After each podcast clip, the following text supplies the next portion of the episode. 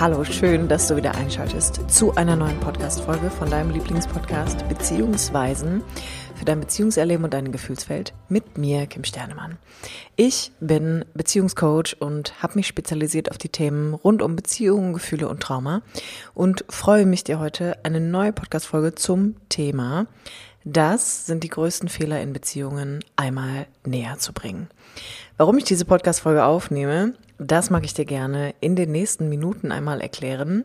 Jetzt aber, bevor wir starten, würde ich mich mega freuen, wenn du mir noch eine 5-Sterne-Bewertung hier bei iTunes oder Spotify hinterlässt oder aber einen Kommentar bei YouTube droppst, damit einfach noch mehr Menschen in Berührung kommen können mit meiner Arbeit. Jetzt aber erst einmal viel Spaß beim Zuhören.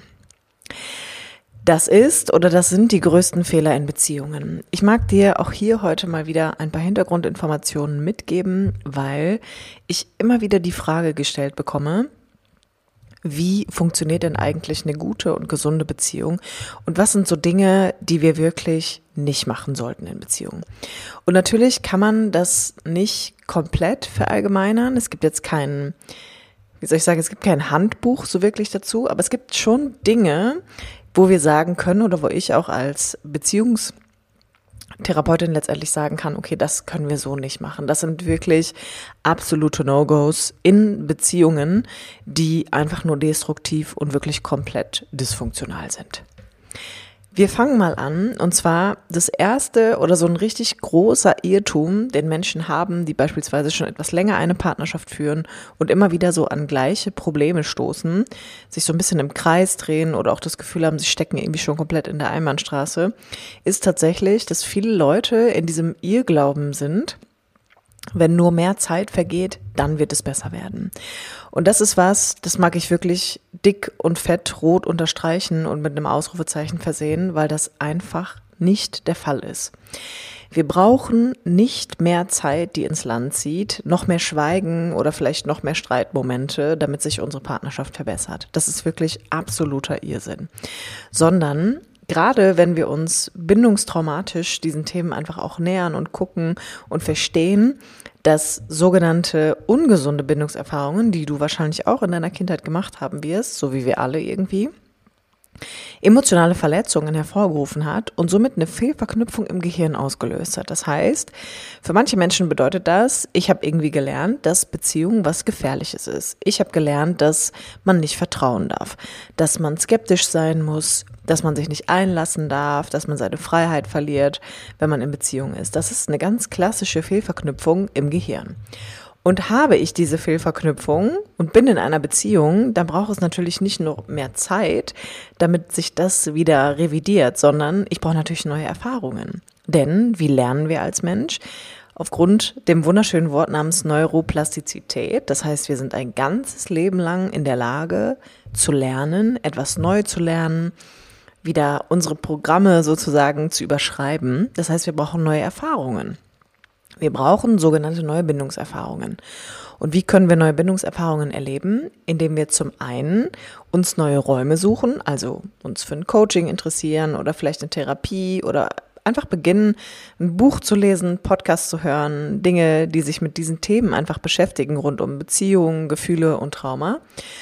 Und wir brauchen natürlich dann einen neuen Umgang damit. Das bedeutet, es beginnt immer damit, dass ich neugierig bin und herausfinden möchte, wie kann es sein, dass ich immer wieder gleiche Trigger erlebe und immer wieder auf die gleiche Art und Weise damit umgehe und wie kann ich das verändern.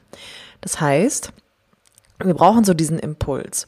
Und diesen Impuls brauchen wir auch wirklich, um ein neues Beziehungserleben in unserem Leben etablieren zu können, weil nochmal, Hast du Bindungstrauma erlebt? Und ich habe ja schon mal gesagt, dass es da immer darum geht, dass es einfach keine großen physischen Dinge sein müssen. Können natürlich, ja, aber dass es in Gänze bei Bindungstraumatisierungen immer darum geht, dass ich viele kleine emotional verletzende Dinge erlebt habe und die vor allem wiederholend über mehrere Jahre.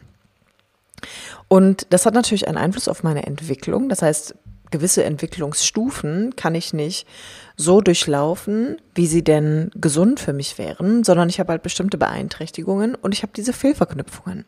Und genau für die brauche ich erst einmal ein Verständnis, eine gewisse Form der Wertschätzung und Anerkennung dem gegenüber und dann eben auch ein bisschen Hintergrundwissen, um natürlich dann einen neuen Umgang damit lernen zu können. Das ist wirklich was, das könnt ihr euch als Wandtattoo am besten in eure Wohnung an jede Wand schreiben. Anders geht es nicht. Das heißt, einer von beiden muss irgendwann tatsächlich beginnen, sich diese Herausforderung zu stellen und muss den Wunsch in sich natürlich auch haben, ein besseres, ein gesünderes, ein erfüllteres Beziehungsleben einfach herstellen zu können. Des Weiteren ist es so, dass aufgrund dieser neuen Erfahrung, die vielleicht einer von beiden macht und im besten Fall tatsächlich dann irgendwann auch beide, beginnt so ein bisschen so der zweite Punkt, den ich immer wieder auch feststelle, gerade wenn ich mit Paaren arbeite oder aber auch mit Einzelpersonen. Es ist nun so, dass wenn wir eine gesunde und erfüllende Beziehung wirklich erleben möchten, dass wir einander kennen müssen und das setzt natürlich voraus, dass ich mich kenne. Das heißt, es braucht schon eine gewisse Neugierde und eine Offenheit, als auch eine Bereitschaft herauszufinden, wie funktioniert denn jetzt eine gesunde und erfüllende Beziehung. Und ich muss natürlich verstehen, was trage ich denn dazu bei? Also was ist denn eigentlich mein Anteil daran, dass ich das nicht erleben kann? Und dafür ist es sinnvoll, dass ich natürlich zunächst einmal wahrnehmen kann, okay, was ist eigentlich mein Beziehungsverhalten, was sind meine Strategien, was sind Bewältigungsmechanismen, die ich habe, wie gehe ich denn jetzt mit gewissen Triggern um, die mein Partner in mir triggert, die er mir entgegenbringt, auch beispielsweise, und wie beziehe ich mich auch auf ihn. Das heißt, es ist schon notwendig, vor allem für langfristige und langjährige Beziehungen, dass ihr anfangt, einander wirklich kennenzulernen. Und damit meine ich nicht nur, ja, mein Schatzi, der ist gern Mon Chéri und Mausilein, die trinkt irgendwie gern mal ein Eierlikör oder keine Ahnung, hat's gern, wenn ich das Badezimmer putze, sondern mit Kennenlernen meine ich, dass ihr euch wirklich beginnt, in der Tiefe kennenzulernen. Und das ist tatsächlich für viele Menschen etwas sehr Bedrohliches. Das heißt, es gibt einfach auch Menschen, die sagen, ich will mich nicht damit auseinandersetzen. Ne? Ich will keine Persönlichkeitsentwicklung betreiben. Äh, das ist einfach nichts für mich. Und früher habe ich immer gedacht, naja, es reicht, wenn einer von beiden das irgendwie macht. Mittlerweile bin ich da wirklich anderer Meinung und würde behaupten, dass eine Partnerschaft wirklich die Bereitschaft von beiden Seiten braucht. So die Oberflächlichkeit wirklich auch mal verlassen zu können und einander wirklich auch in der Tiefe zu begegnen. Und es ist schon so, dass man tatsächlich sagen kann, ich kann mein Gegenüber auch erst in der Tiefe erfahren und begreifen, je mehr ich mich in meinem eigenen Sein eigentlich erleben kann und halten kann, weil sonst ist es ein bisschen so wie in einer Eltern-Kind-Dynamik, dass die meisten Trigger in Beziehungen natürlich auch entstehen, genauso wie das in unserer Kindheit war, dass ich in etwas auftauche, in den meisten Fällen einem Gefühl, einer Stimmung, einem Zustand, den mein Gegenüber, mein Partner in dem Fall nicht will, weil er es selbst in sich ablehnt. Und dann befinde ich mich halt irgendwann in einer Beziehung, wo ich immer wieder natürlich die Erfahrung machen werde, dafür werde ich abgelehnt, da werde ich verlassen an der Stelle. Da hat mein Gegenüber einfach nicht genug Kapazität für mich. Und es ist natürlich so, dass eine glückliche und erfüllende Beziehung voraussetzt, dass ich irgendwann zwei Menschen habe, die einfach genug emotionale Kapazität, emotionales Containment nennt man das mitbringt, um einander durch etwaige Lebenserfahrungen hindurch zu geleiten. Und das ist einfach was, was sich entwickeln darf. Das ist unterschiedlich bei Menschen. Der eine hat mehr, der andere hat weniger Containment, aber definitiv ist, ist es etwas, was wir entwickeln können.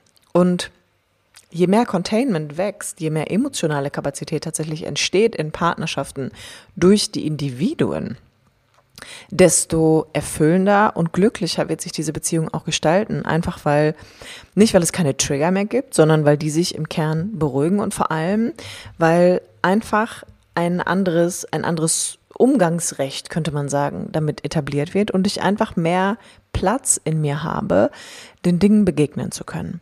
Und das ist etwas, was ich wirklich jedem Paar empfehlen würde, sei es noch so oder sei einer von beiden noch so vehement damit beschäftigt, sich dagegen zu weigern. Auch da kann es ganz interessant sein, wirklich mal zu erforschen, was ist der Widerstand, den jemand mitbringt, wirklich ein bisschen hinter die Kulisse zu gucken, sich anzuschauen, worum es im Kern bei all diesen Themen wirklich geht. Denn das, was ich wirklich so als letzten Punkt noch mitgeben kann, ist, dass viele Menschen in ihrer Partnerschaft häufig auch eine Form von Alleingelassensein erleben. Und dieses, ich fühle mich alleine neben dir oder alleingelassen, ist schon was, was ein Teil auch der Realität entspricht. Das heißt, es gibt bestimmte Facetten in unserem Leben, da sind wir auch alleine. Das ist so. Wir werden nicht 24-7 wie eine Verschmelzungskugel miteinander durch die Welt rollen aber sich neben seinem Partner emotional gesehen zu fühlen, wertgeschätzt, geliebt, geachtet und wirklich respektiert, bedeutet eigentlich nichts anderes, außer dass wir uns einander zuwenden können, anstatt dass wir uns abwenden müssen. Und wenn ich mich abwenden muss, bedeutet das tatsächlich immer, dass etwas mich so sehr triggert, dass ich damit gerade keinen Umgang finde. Und das ist schon was, was ziemlich mh, mm, bedrohlich in Beziehungen sein kann und tatsächlich auch gefährlich, weil dieses Abwenden schon auch eine Form von emotionaler Gewalt sein kann tatsächlich. Damit meine ich nicht, dass es sinnvoll ist, wenn einer von beiden in permanenten Konflikten irgendwann aussteigt und sagt, es geht hier so nicht, das ist schon sinnvoll.